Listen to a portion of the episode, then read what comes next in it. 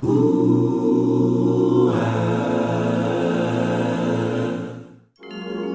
guten Tag und herzlich willkommen zum großen Weihnachtsgaming Special 2020 hier auf rpgheaven.de. Das heißt, sieben Spieletipps für euch, die es total wert wären, über die Feiertage gezockt zu werden. Ein klein bisschen anders als in den vergangenen Jahren. Wir werden zwar wieder alles in einem Video machen. Ich habe die Spiele auch schon für euch standesgemäß verpackt. Ja, schön schwer hier mit einer Hand, aber ich werde überleben, um sie dann für euch zu entkleiden und kurz darüber zu reden und sagen, hey, was ist das für ein Game, äh, wie spielt es sich, warum sollte man das über die Feiertage zocken. Allerdings, es kommt diesmal dieses Video ein bisschen früher als sonst, denn ich werde in ein paar Wochen einen kleinen Hundewelpen bei mir aufnehmen und dann ist hier wahrscheinlich Land unter und ich werde wenig Gelegenheit haben, solche Videos kurzfristig umzusetzen. Darüber hinaus sollt ihr diesmal auch ein bisschen Zeit haben, um beispielsweise die Games, die ihr hier seht, zu bestellen, euch zu besorgen und dann dauert es ein bisschen, bis die bei euch eingetroffen sind und vielleicht passt es ja genau dann, dass das mit der Weihnachtszeit einhergeht. Außerdem, die Spiele, die diesmal dran sind, sind ein bisschen kürzer, gehen mal eine Stunde, zwei, drei, Nachmittag, eineinhalb Nachmittage. Aus dem Grund, wir haben ja die neuen Konsolen bekommen äh, vor einiger Zeit. Die PS5 ist da, die Series X, die Series S. Auch für die alten Geräte erscheinen noch recht viele Games, die darauf lauffähig sind. Und ihr habt euch bestimmt schon lange Spiele ausgesucht, wie das Demon's Souls Remake, Cyberpunk 2077. Meine Güte, da muss ich auch noch mal mehr Zeit dafür extra nehmen. Und dann passen diese Games richtig gut komplementär dazu. Und eine weitere Sache, denn dieses Video wird euch präsentiert von Dragon Quest 11S Definitive Edition, gerade frisch rausgekommen für die äh, Xbox-Plattformen, für Windows 10, für die PlayStation 4 auch spielbar auf der PlayStation 5 und äh, für Steam. Und äh, Square Enix hat mich gefragt, ob ich was zu dem Spiel hier auf dem Kanal machen möchte. Ich habe zu Dragon Quest 11 im Original schon sehr viel hier auf dem Kanal drauf. Es war unter anderem mein Game of the Year 2018, aber es ist ein cooles Game und äh, da habe ich mir gedacht, hey, wo passt es denn ganz gut rein? Vielleicht kennen es ja einige da draußen noch nicht. Und deshalb gibt es das jetzt hier kurz vorgestellt als sozusagen achtes Bonus-Game. Ladies and Gentlemen, the people's favorite, Dragon Quest 11 S. Ich hatte es ja schon gesagt, Dragon Quest 11 war 2018 mein Game of the Year. Ich habe weit über 150 Stunden in die PS4-Version investiert und mich sehr darüber gefreut, ein oldschooliges Rollenspiel vorzufinden mit rundenbasiertem Kampfsystem, aber mit modernen Production Values. Bei ein paar Punkten gab es allerdings Handlungsbedarf und dem ist Square Enix 2019 nachgekommen. Da kam nämlich die Dragon Quest 11 S Definitive Edition zuerst für die Nintendo Switch heraus und die hat etliche Updates mitgebracht, wie beispielsweise eine optionale orchestrierte Musik, dass ihr japanische Sprachausgabe euch anhören könnt, eine neue Geschwindigkeitsstufe während der Kämpfe, es gab einen Fotomodus, es gab neue drakonische Missionen, also selbst auferlegte Schwierigkeitsgrade, wenn euch das Spiel zu leicht gewesen ist. Es gab ein Gebiet namens Tickling, wo man teilweise Abschnitte aus alten Dragon Quest spielen kann und allen voran ein kompletter 2D-Modus, der das Spiel ja nochmal in Oldschool Dragon Quest Form nachgebildet hat, als ob man zwei Spiele auf einmal gehabt hat. Wer nun keine Switch hat, der kann eben diese Definitive Edition jetzt auf den vorhin genannten Plattformen spielen. Alle Änderungen, die für die Switch gemacht wurden, sowohl in technischer als auch inhaltlicher Hinsicht, wurden übernommen.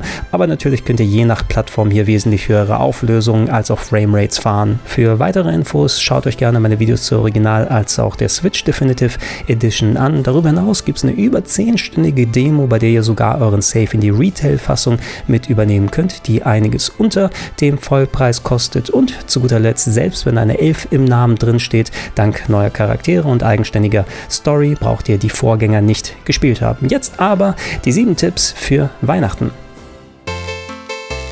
Für das erste Spiel gehen wir auf die PlayStation 1 Generation und zwar mit einem Eintrag einer langlebigen Serie, der heutzutage gern mal ein wenig vergessen wird.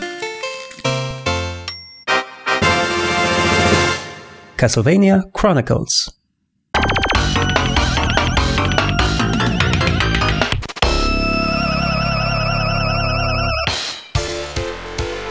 Castlevania Chronicles im Original 1993 auf den japanischen Sharp X68000 Computern erschienen, kann man guten Gewissens als die insgesamt fünfte Variante des originalen Castlevania vom NES bezeichnen.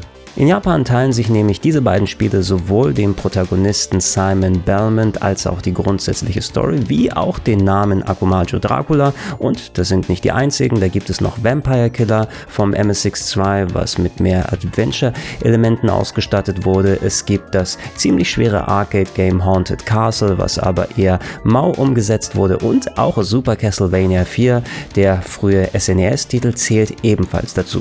Bei Castlevania Chronicles kann man aber fast schon guten Gewissens von einem ausgewachsenen Remake sprechen, denn rein strukturell orientiert es sich grundsätzlich am NES-Spiel. Das heißt, ihr seid als Simon Belmont unterwegs mit der heiligen Peitsche, dem Vampire Killer und wollt Dracula zur Strecke bringen und kämpft euch auf dem Weg zu ihm durch seine Monsterhorden, bis ihr auf den Fürsten der Dunkelheit trefft. Dank der Power der x68000 Plattform, die damals vergleichbar war mit den Arcade-Boards der Ära, konnte aber ordentlich an der Technikschraube gedreht werden. Das heißt, die Grafik sah hübscher aus, es gab mehr Animationsphasen an Gegner- und Leveldesign, konnte gearbeitet werden und vor allem auch im Soundbereich. Es gab gute Soundeffekte als auch drei wählbare Soundtracks, die je nachdem, welche Soundkarte man im Rechner verbaut hatte, ganz unterschiedlichen Klang ergeben konnten.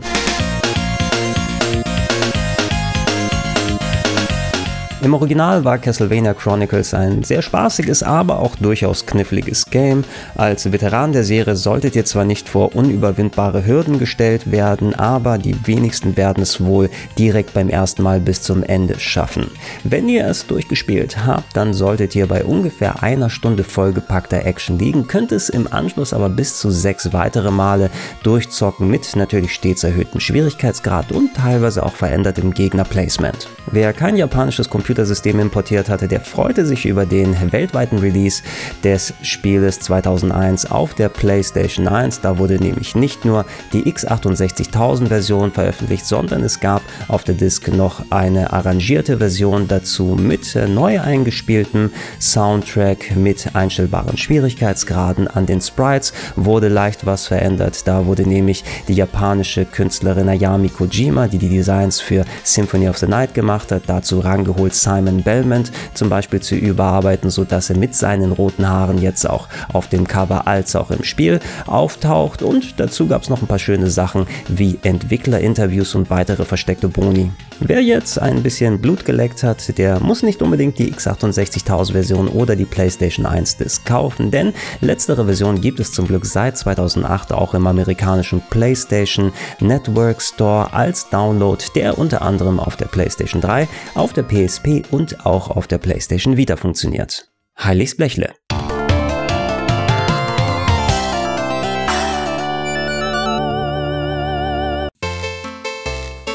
Bei dem nächsten Spiel handelt es sich um einen wunderbaren Genre-Mix aus der Frühzeit des Nintendo Game Boys. Von Capcom kam nämlich folgendes Juwel. Gargoyles Quest Als jemand, der sowohl Action-RPGs mag, als auch knallharte Jump'n'Runs mag Ghost Goblins, werde ich nicht müde, die Qualitäten von Gargoyles Quest Lob zu preisen, einem der prägendsten Spiele meiner Kindheit.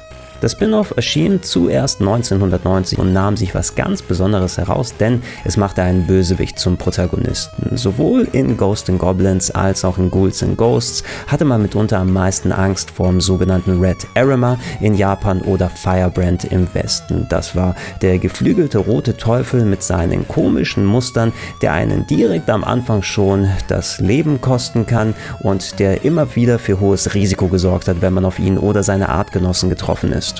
Wir befinden uns nämlich nicht auf der Erde, sondern im Reich der Ghule, wo viele Monster in Anführungsstrichen friedvoll miteinander leben, bis eine fremde Macht eindringt und das ganze Land unterjocht.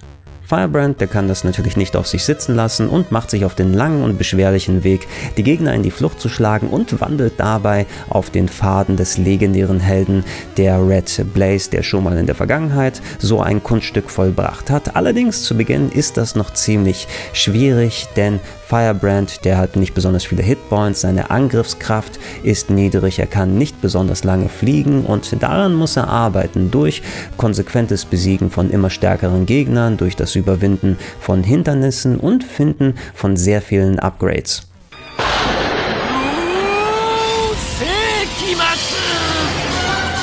赤い炎の伝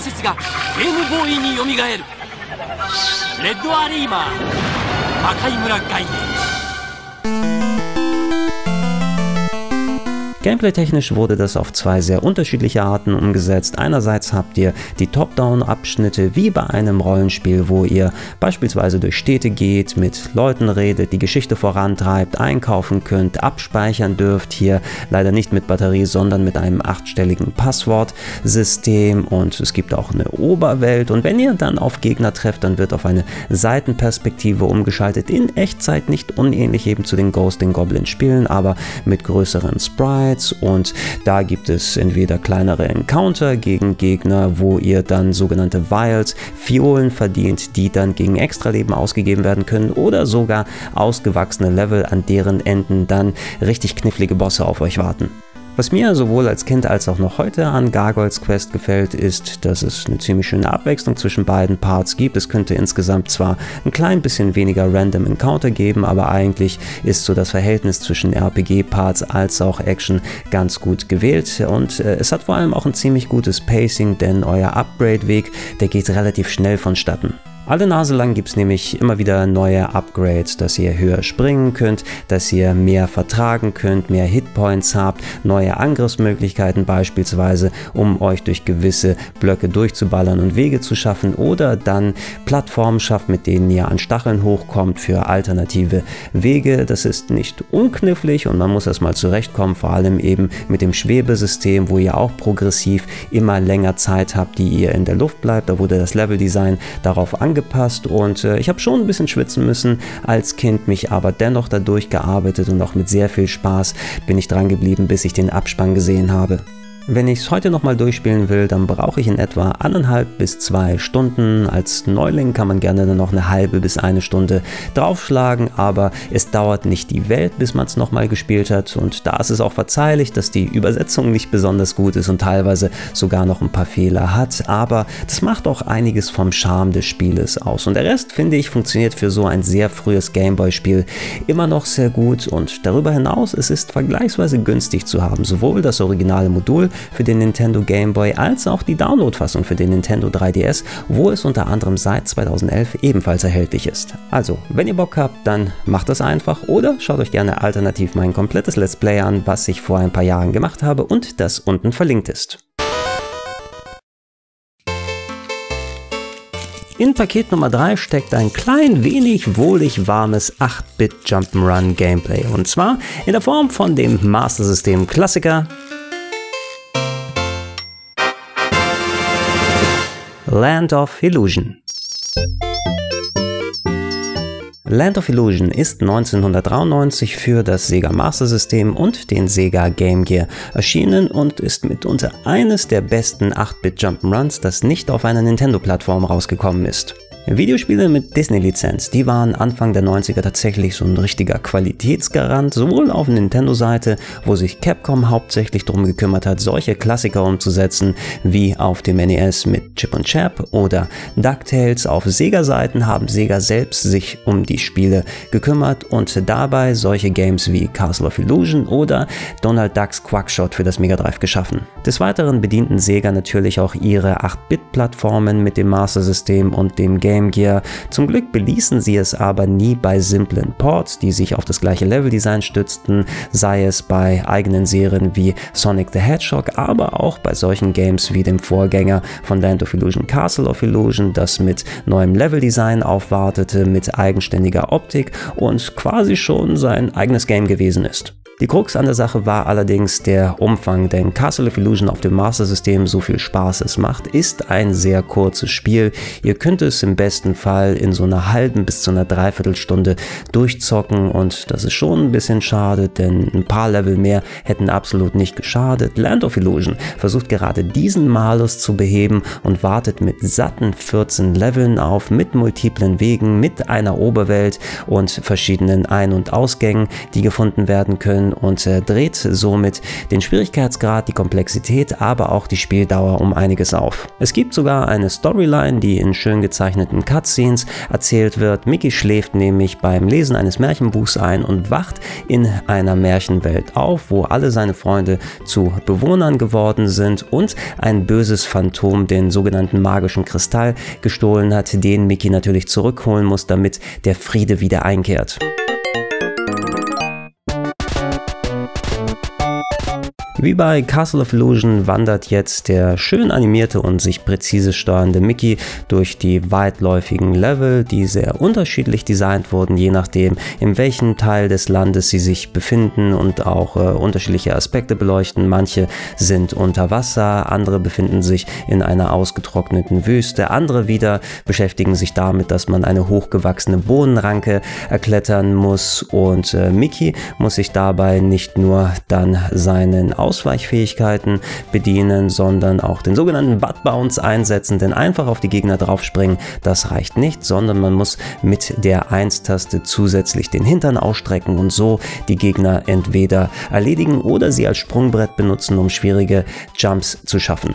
Durch die leichten Adventure-Elemente habt ihr auch häufiger Grund, in ältere Level nochmal zurückzukehren, sei es, dass ihr Items gefunden habt, die euch dann neue Wege eröffnen oder bei manchen Leveln ist es auch so, wenn ihr die schafft, dass sie dann einen Einfluss aufs Leveldesign vorheriger Gegenden dann haben, sodass euch da auch wieder neue Pfade freigelegt werden und das Suchen und Erkunden, das ist echt ein schöner Aspekt, der die Spieldauer nochmal ein bisschen verlängert.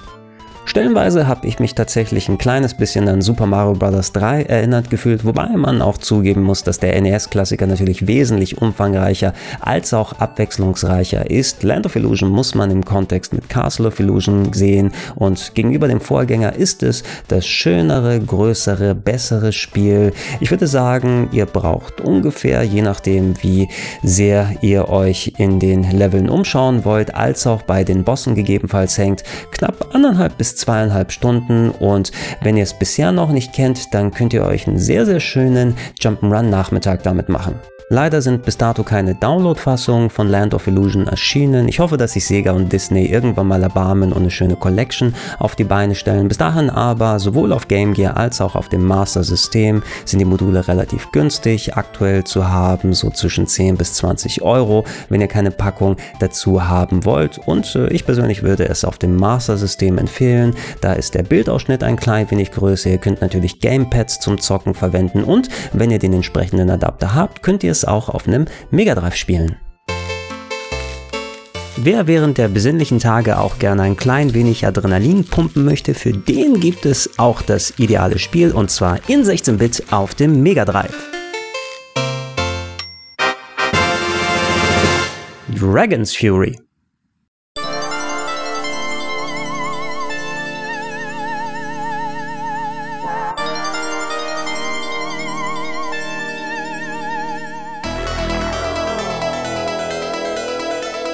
Es gibt da einige Games, die landen mitten in meiner Komfortzone, bei denen weiß ich immer, woran ich bin, wie sie sich spielen und die lege ich dann je nach Gelegenheit für 5, für 10, für 20 Minuten ein und benutze sie entweder, um ein bisschen abzuschalten, ein bisschen Luft im Kopf zu bekommen oder in anderen Fällen mal ein bisschen Energie abzubauen und das sind beispielsweise solche Games wie Tetris, das sind solche Games wie Outrun oder in diesem Fall ist das das Pinball-Game Dragon's Fury. Richtige Pinballtische oder Flipper, wie wir sie früher genannt haben, die gehören ja noch so ziemlich zu einer anderen Generation. Das waren die Arcade-Games, bevor es die Spielhallenautomaten in den 70ern und 80ern gegeben hat. Nichtsdestotrotz, ich konnte als Kind und Jugendlicher noch an vielen Pinballtischen spielen und das hat durchaus was Interessantes an sich. Dieses haptische, die Metallkugel, die über das Feld flitzt, präzise mit den Flippern dann Ziele sich anvisieren, die vielen blinkenden Lichter und das ist eigentlich ein ziemlich großer Spaß, der, wenn er auf Konsole oder Computer umgesetzt, ein bisschen anders angegangen werden muss. Bei einer Spieleumsetzung fällt natürlich der haptische Teil weg, wird aber kompensiert von den Freiheiten, die man bekommt, dass man sich beispielsweise Sachen überlegen kann, die nicht im echten Leben möglich sind, wandelnde Layouts, bewegliche Ziele. Wenn dann noch die Ballphysik stimmt und man auch die Übersicht behalten kann, dann wird was ganz Eigenständiges draus, das es nicht in anderer Form gibt.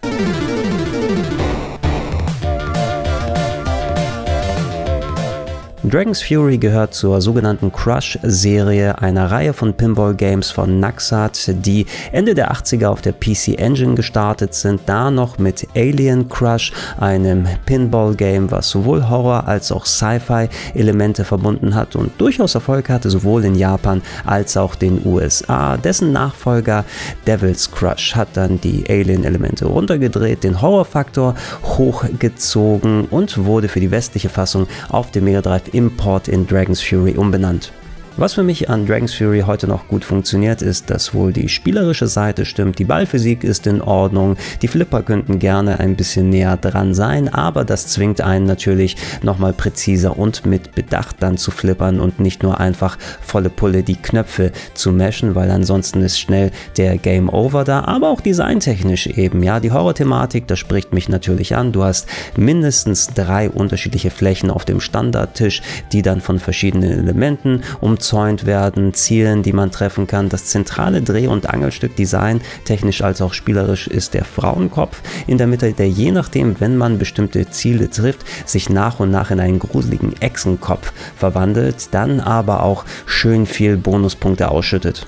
Wenn ihr gut genug seid, müsst ihr euch in eine von sechs verschiedenen Bonusrunden vorwagen und dort verschiedene Ziele treffen und unterschiedliche Aufgaben ausführen, was auch ziemlich knifflig werden kann, denn sobald der Wald weg ist, dürft ihr dann wieder alles von vorne beginnen und den Weg euch in die Bonusrunde bahnen. Schafft ihr sie, dann könnt ihr nach und nach euch so hocharbeiten, um den letzten Level freizuschalten und wenn ihr den schafft, dann könnt ihr den Abspann sehen. Aber das ist viel einfacher gesagt als getan. Ihr selbst könnt euch mit diversen Einstellmöglichkeiten behelfen, zum Beispiel die Geschwindigkeit des Balles langsamer machen, wobei ich da gerne durcheinander komme und die standardmäßige schnelle Geschwindigkeit bevorzuge. Und es gibt ein Passwortsystem, wo ihr euch beispielsweise viel mehr Leben damit geben könnt und dann die Chancen erhöht, zumindest ein bisschen weiter auf dem Tableau zu kommen.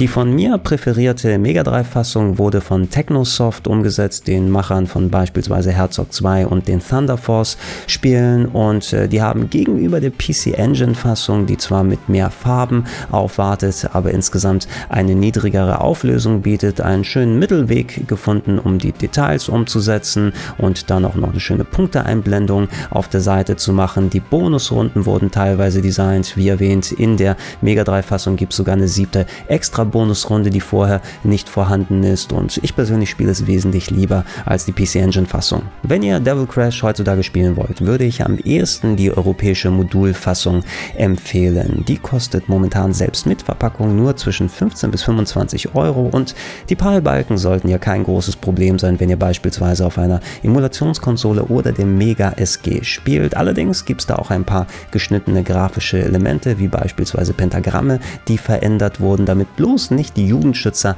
Alarm schlagen und nur deswegen sich die japanische Devil Crash Fassung zu holen, das lohnt nicht. Die ist nämlich um ein Vielfaches teurer.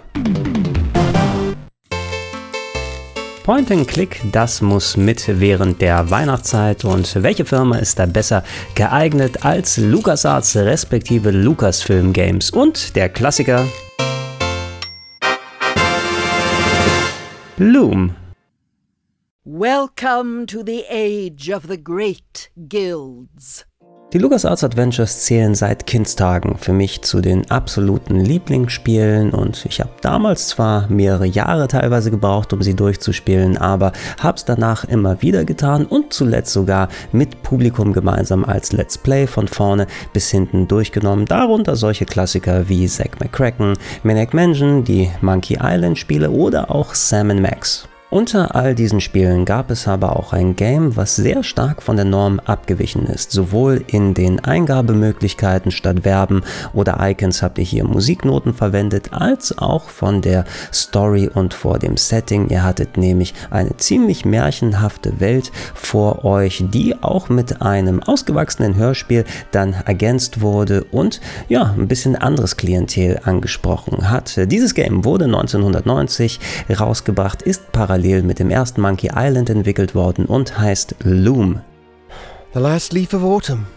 Ihr spielt Bobbin Threadbare, einen jungen Weber, der über seinen Stab die Macht hat, Magien zu wirken, indem er verschiedene Musiknoten und Lieder damit spielt. Er macht sich nicht nur von seiner Heimatinsel los, um seine verschollene Mutter zu suchen, sondern auch ein großes Unheil abzuwenden, das prophezeit wurde.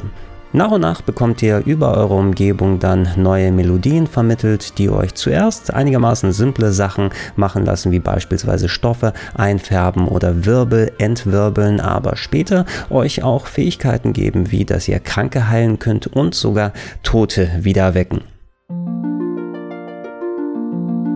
Holy shit, what? You did it! Diese Melodien funktionieren in Vierer-Kombinationen und werden über eine Tonleiter gespielt. Vom tiefen bis zum hohen C wird auf der unteren Seite des Bildschirms alles über eurem Stab dargestellt und ihr könnt natürlich zu Beginn auch noch nicht alle Noten spielen. Die werden auch erst nach und nach freigeschaltet und das ist tatsächlich euer einziges Mittel, um im Spiel Sachen zu bewerkstelligen. Ihr könnt natürlich mit Personen reden, aber sowas wie Gegenstände einsammeln und anderswo benutzen, das funktioniert nicht. Ihr seid komplett komplett auf eure Melodien angewiesen. Dadurch ist die Komplexität vielleicht ein klein bisschen geringer als bei den vergleichbaren LucasArts Games mit den Verben und den Items, die ihr zusammenklicken könnt. Das sorgt aber auch eben für ein etwas anderes Spielerlebnis. Den Fokus auf die Story, auf die Narrative, auf die für die damalige Verhältnisse echt hübsche Grafik. Ähm, das gibt eine ganz andere Stimmung wieder. Und das ist so ein Game eben. Ich habe als Kind schon mehrere Wochen bis Monate dran gesessen. Jetzt, wo ich es nochmal gespielt habe und so halbwegs Intus hatte, wie es funktioniert. Es gibt so ein paar Stellen, wo man zwei, drei oder fünfmal nachdenken muss. Aber wenn man gut durchkommt, dann kann man das Spiel vielleicht in zwei Stunden durchzocken. Wenn ihr ein bisschen hängt, dann legt er noch ein paar Stunden oben drauf. I thought you looked a bit scrawny.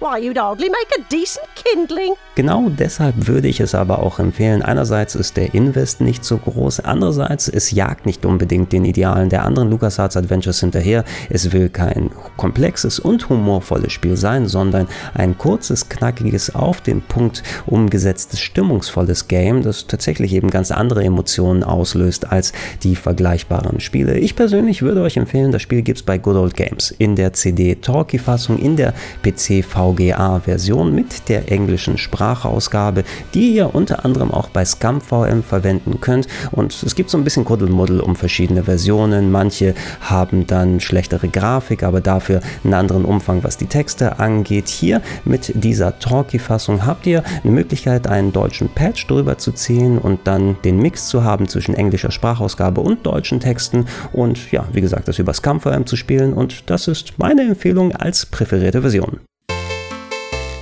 Beinahe sind wir durch mit den Weihnachtsgaming-Tipps 2020. Beim vorletzten gehen wir wieder ein bisschen auf die Action und wir sind auf dem Sega Saturn. Twinbee Yahoo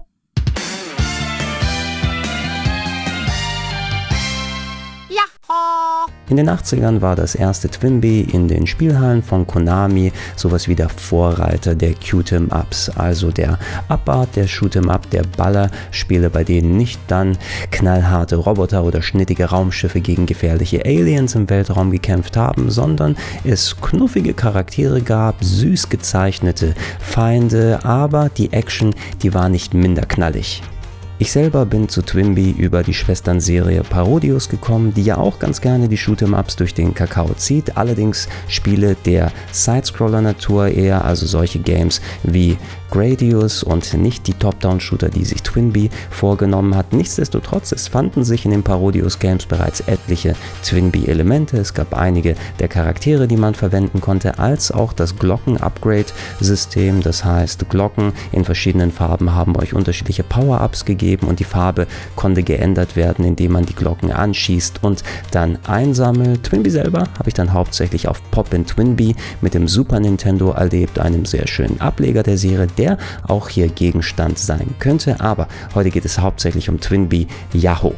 1995 zum 10-jährigen Jubiläum der Serie pünktlich erschienen auf der PlayStation 1, auf dem Sega Saturn und in einer speziellen Arcade-Fassung war Twinbee Yahoo sowas wie das Finale und der große Abschluss der klassischen Twinbees. Wer sich für die Story interessiert, auf der weit entfernten Donburi-Insel, wo Twinbee und seine Freunde leben, da gibt es eine Insel namens das Land der Wunder und dessen Herrscherin, die Königin Melody, wurde gefangen genommen vom Erzherzog Nonsens, der mit der Harfe der Fröhlichkeit die Welt erobern möchte. Ja, eine kleine Fee namens Flöte flüchtet und berichtet Twinbee und Winbee davon, die sich auf den Weg machen, ihre Königin zu befreien mit Ballern.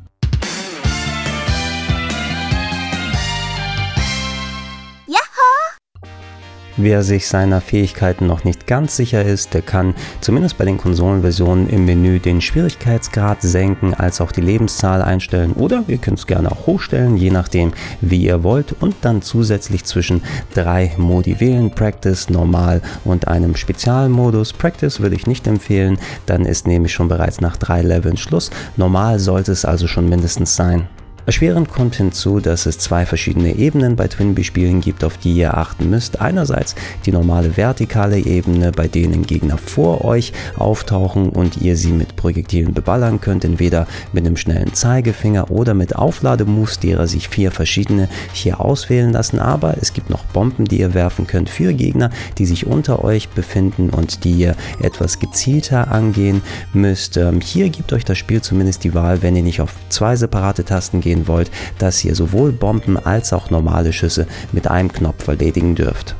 Was euch eventuell ebenfalls abgeht, ist, dass hier bei Twinbee Yahoo keine Smart Bomb vorhanden ist, also ein Item, mit dem ihr den Bildschirm von Gegnern und Projektilen reinigen könnt. Das rettet einem ja in anderen Shoot'em-Ups öfters mal den Hintern und hier müsst ihr einfach sehr gut drauf aufpassen, wo wie gerade was los ist. Und natürlich das Upgrade-System mit den Glocken. Wenn ihr mal eine richtige Farbe gefunden habt, dann dürft ihr natürlich diese Glocke auch nicht anballern, bevor ihr sie berührt, aber das kann auch bedeuten, Gegnern entsprechend Platz und Möglichkeit zum Angriff zu geben.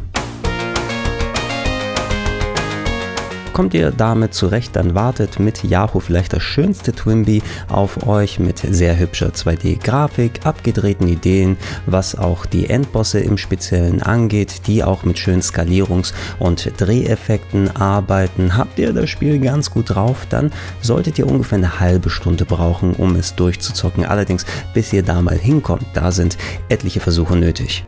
Wenn ihr das Game heute zocken wollt, die vorhin erwähnten Sega Saturn als auch PlayStation 1 Version des Twinbee Deluxe Packs, die neben Twinbee Yahoo auch den Vorgänger Detana Twinbee drauf haben, im Westen eher bekannt als Bells and Whistles, die kosten im Import zwischen 15 bis 30 Euro und sind es beide wert, dass man sie besitzt. Eine Alternative wäre noch die Twinbee Portable Collection, die es auf der PSP gegeben hat. Die ist allerdings mittlerweile ein bisschen seltener und ist ab ungefähr 80 Euro zu haben.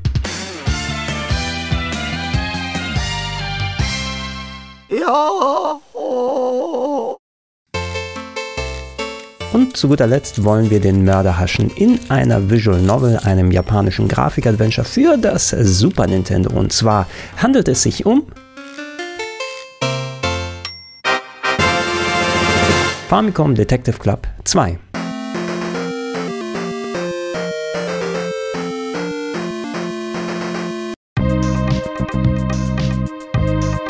Die Visual Novels glänzen meines Erachtens ja mit am meisten, wenn es um Murder Mysteries geht, um Detektivgeschichten und ein ganz besonderes Beispiel davon und mein heutiger Tipp ist Famicom Detective Club 2 im Super Nintendo Remake. Das ist nämlich eine Mordgeschichte von Nintendo. Gerade in den 80ern auf gängigen japanischen Computern oder 8-Bit-Geräten waren solche Murder Mysteries in Mode gekommen, inspiriert vor allem von The Potopia Serial Murder Case, einem der frühesten Spiele aus dem Genre und geschaffen 1983 von Yuji Horii, dem späteren Schöpfer der Dragon Quest Spiele. Um das Feld nicht komplett Third-Party-Herstellern zu überlassen, produzierte Nintendo im Jahr 88 auf dem Famicom Disk System das erste Famicom Detective Club noch released auf zwei verschiedenen Diskettenversionen und ließ ein Jahr später dann Famicom Detective Club 2 folgen. Eine Besonderheit bei beiden Spielen ist gewesen, dass viele Leute daran beteiligt waren, die unter anderem auch die Metroid-Serie mitverantwortet haben. Allen voran der Mann an der Spitze, nämlich Yoshio Sakamoto, der Schöpfer von Metroid auf dem NES, als auch der Director von Super Metroid, der hier die Story mitgeschrieben hat, aber auch Kenji Yamamoto, der Komponist der Metroid-Spiele, hat die Musik hier beigesteuert.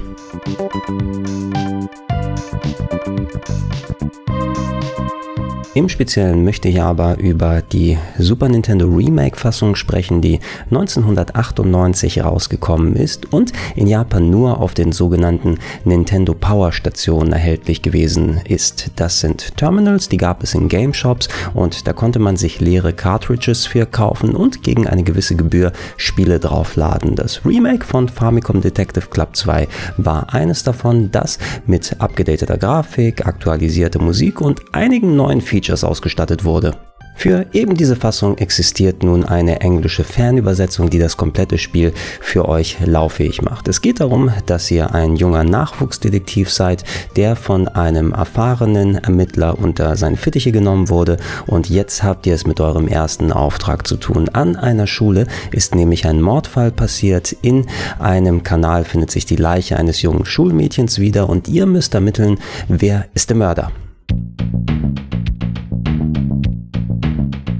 Das funktioniert ähnlich wie bei anderen Visual Novels dieser Art, dass ihr auf der rechten Seite ein Interface mit verschiedenen Verben habt, die auch noch Unterpunkte haben. Es hängt davon ab, was ihr gerade auf der linken Seite auf dem Spielescreen seht oder ob da Personen sind, mit denen man sich unterhalten kann. Und dann geht es nicht nur darum, dass man Punkt für Punkt abarbeitet, sondern auch genau guckt, hey, was möchte ich erreichen, mit wem möchte ich sprechen, welche Nachfrage darf ich noch stellen und in gewissen Fällen dürfte sogar mit dem Cursor dann den Bildschirm aussuchen und gewisse Aktionen ausführen. Der Plot erstreckt sich über mehrere Tage, an deren Enden ihr auch äh, reflektieren könnt. Das heißt, ihr ruft euch ins Gedächtnis, hey, was habe ich gemacht, mit wem sollte ich jetzt als nächstes sprechen. Dadurch ist es ein bisschen aufgeteilter, dass wenn man jetzt nicht am Stück das Game zocken möchte, es vielleicht auch auf mehrere Sessions verteilen kann. Grundsätzlich funktioniert das Spiel echt solide. Eben wenn ihr mal auf dem Schlauch steht, kann es sein, dass ihr hier und da mal Trial and Error machen müsst. Das heißt, wir probieren noch mal durch, an welchem Ort welche Option wir noch nicht genommen haben, um den nächsten Trigger zu finden. Aber in den meisten Fällen sollte es so sein, mit ein bisschen Nachdenken und zum Glück dank der gelungenen Übersetzung werdet ihr auch nicht so viele Verständnisprobleme haben, euch in die richtige Richtung zu boxieren. Fürs Durchspielen habe ich beim ersten Mal so zwischen sieben bis acht Stunden gebraucht und äh, ja, wenn ihr euch dran haltet, dann solltet ihr das gut in zwei durchgezockten Nachmittagen unterbringen können. Alternative Enden oder sowas gibt es an sich nicht. Allerdings hier in der Super Nintendo Version beeinflussen gewisse Aktionen, die ihr macht, dann Teile des Endes, so dass es ein bisschen anders aussehen kann als bei anderen Leuten, die es auf ihre Art durchgespielt haben.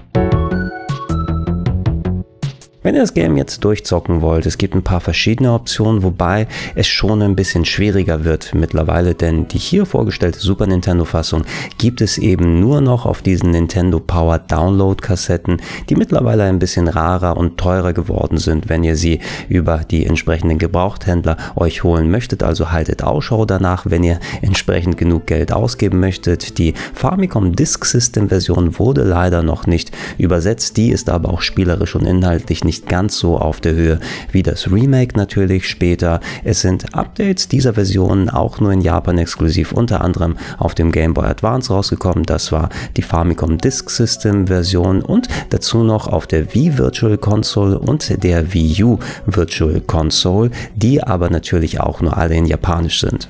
Wer sich allerdings noch ein wenig gedulden kann und Nintendo vertraut, dass sie eine englische Lokalisation mindestens abliefern, für 2021 ist ein Switch Remake geplant von Famicom Detective Club 1 als auch Teil 2 mit neuer Grafik und neu eingesprochenen Dialogen.